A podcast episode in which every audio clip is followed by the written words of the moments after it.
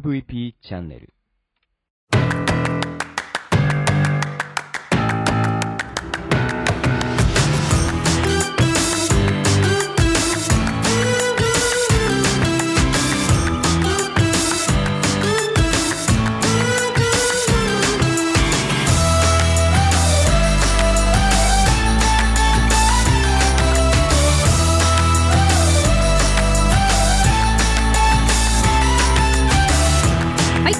ロックンレディオです。この番組は日本の福祉を可愛くしたいをコンセプトに活動している私が企業やものづくりのことなど日々の自虐ネタ満載でお届けす。る音声コンテンツ壊れたラジオロックンレディオ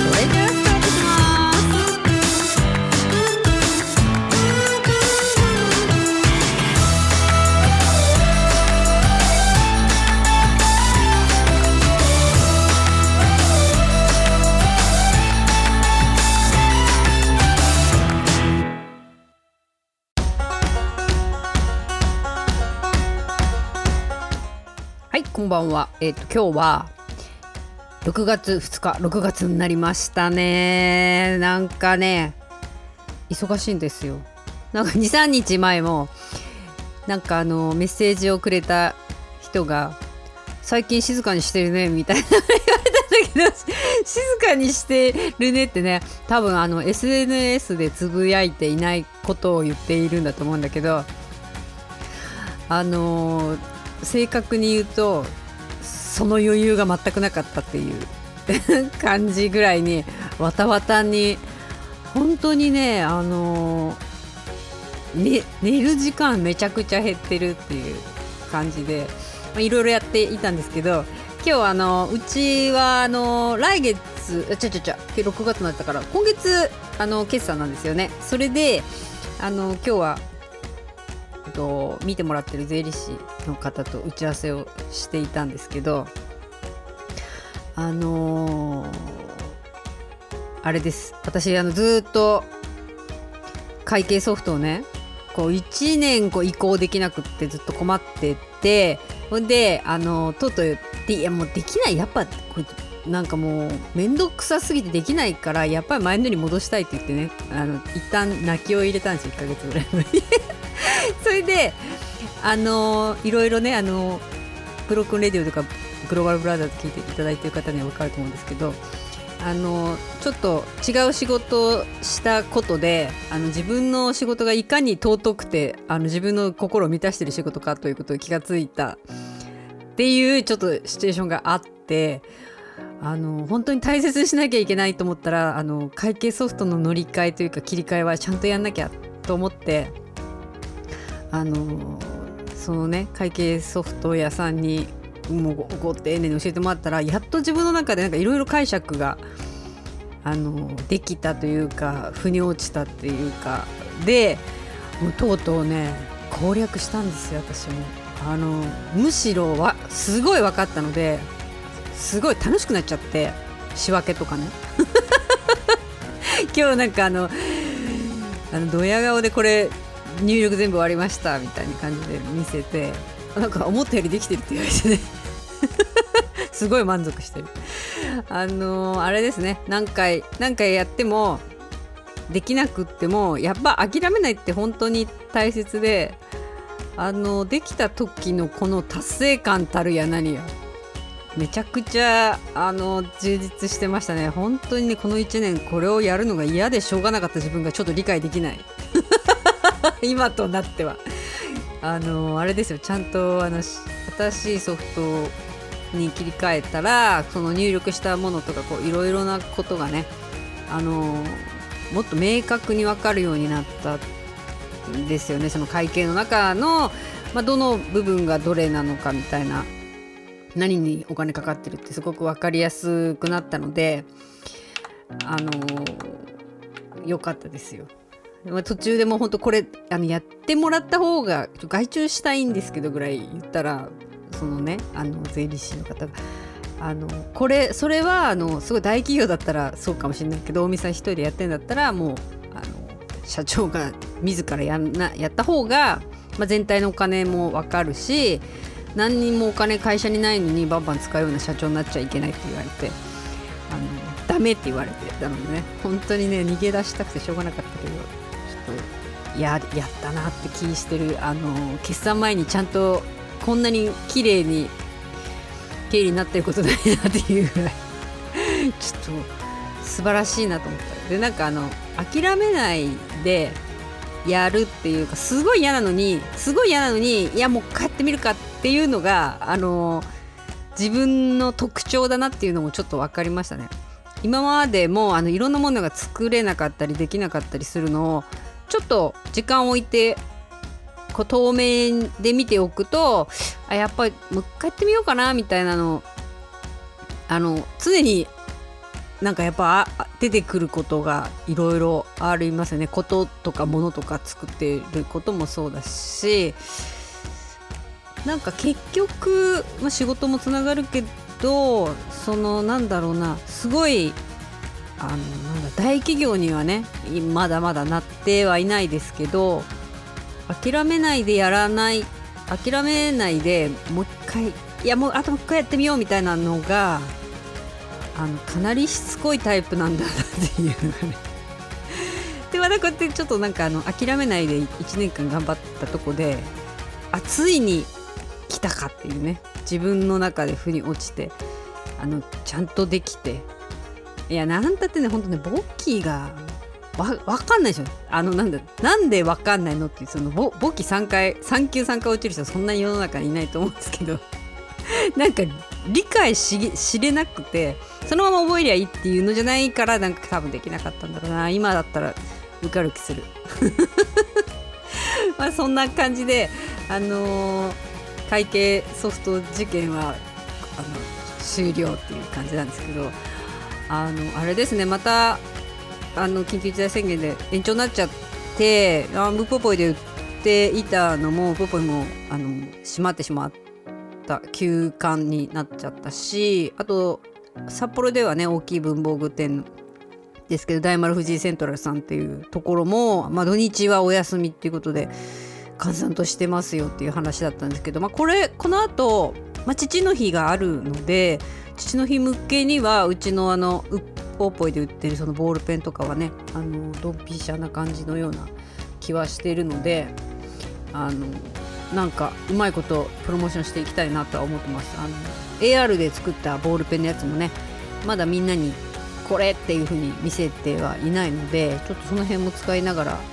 押していきたいなと思ってます。やっぱこうやってなんだろうね売る場所がなくなる売る場所がなくなってネットショップを充実させたからって別にネットショップ盛り上がらないんですよ。なんかなぜかというと自分で欲しい文房具とか何か欲しいものってアマゾンとかヤフーと楽天まあこの3つは絶対調べますよね。でその中で、えっと、どどこが一番安いかと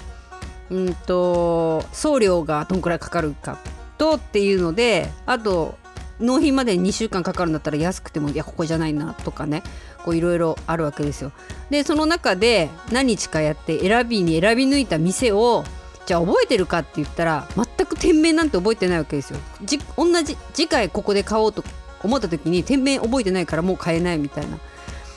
ていうのが、まあ、現実だと思うんですよね。自分がそうなんでそうなのだからなんかおそらくこういうことやってる人探すっていうよりはなんかアイヌボールペンみたいな探す人がいるのかどうかもちょっと分かんないけどあのなかなかうんとじゃあ店舗行けない人に売るためにはじゃあもうネットだっつってネットを充実させたからといってそこが盛り上がるわけではないっていう感じですよね。まあみんなね買って買ってみたいな人たちと人たちっていうか人のものを買うとも思えないしまあ本当に地道にコツコツ 売れない時は売らずにあの中のことを充実させていくっていうあの段階なのかなっていう気しますしまたこのなんか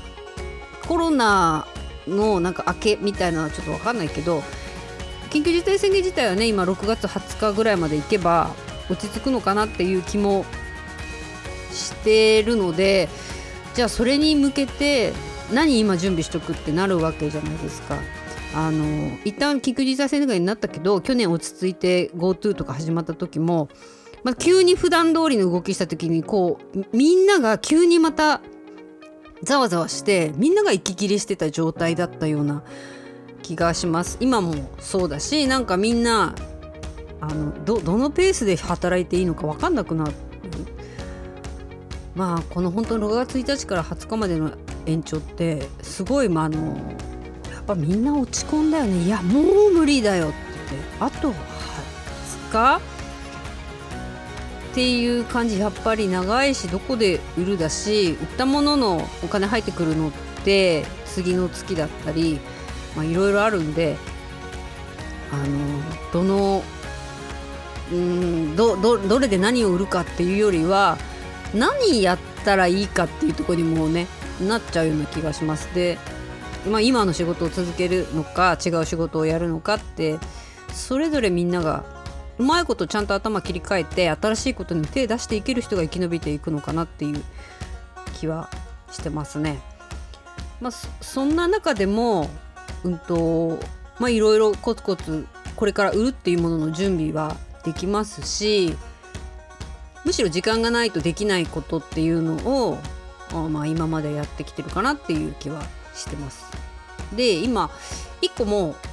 来月2つ発売できるかな？それともまあ7月8月とバラバラに分けて発売するもう商品もあるんですけど、まあ、それなんかもう話し始めて、えー、もう1年ちょうど1年前ぐらいに最初の試作の材料を買っているのでそれなんかあの会計ソフトで入力する時に気が付いてこの。このあの材料買ったのこの時期だったんだと思ったらやっぱり構想としてはもう1年過ぎちゃってますよね。1年もたっぷり経ってやっと発売かっていうところになると本当にねこの1年どれだけそれに費やした労力労力あと開発して材料とかねいろいろかかってるよ。ほんとねものづくりってお金おた時間換算のお金もあるし結局その材料とかやり方にたどり着くまでに時間かかるからほんとね売り出したら長く売りたいね。これから発表するやつはまあおそらく今まで誰も作ってなかったような商品なので、まあ、長生きしてくれる商品になったらいいかなっていう気がしてます。まあ、ボールペンの売った時もそうでしたけどあのなんだ多くの人に必要とされて、まあ、長く共感してもらえる商品っていうのを、まあ、作っていきたいなと思ってます。あとちょっとなんか今日、まあ、午前中税理士の人と話して、まあ、午後からはねあの楽しい人たちに取材していただいていろいろワイワイ騒いで話、ね、久々にあの人となんかワイワイ喋った感じがしましたけど あの話しててやっぱその取材してもらう時いろいろ質問されると自分の中でまたブラッシュアップされるっていうか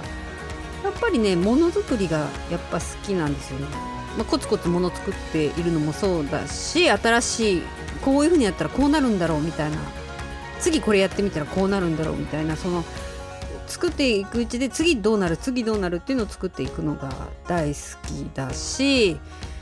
あのまあそれの過程を自分の中だけとどめておかずそれはやっぱりみんなに伝えていった方がいい財産をなんかいろいろ持ってるなっていう気がしましたその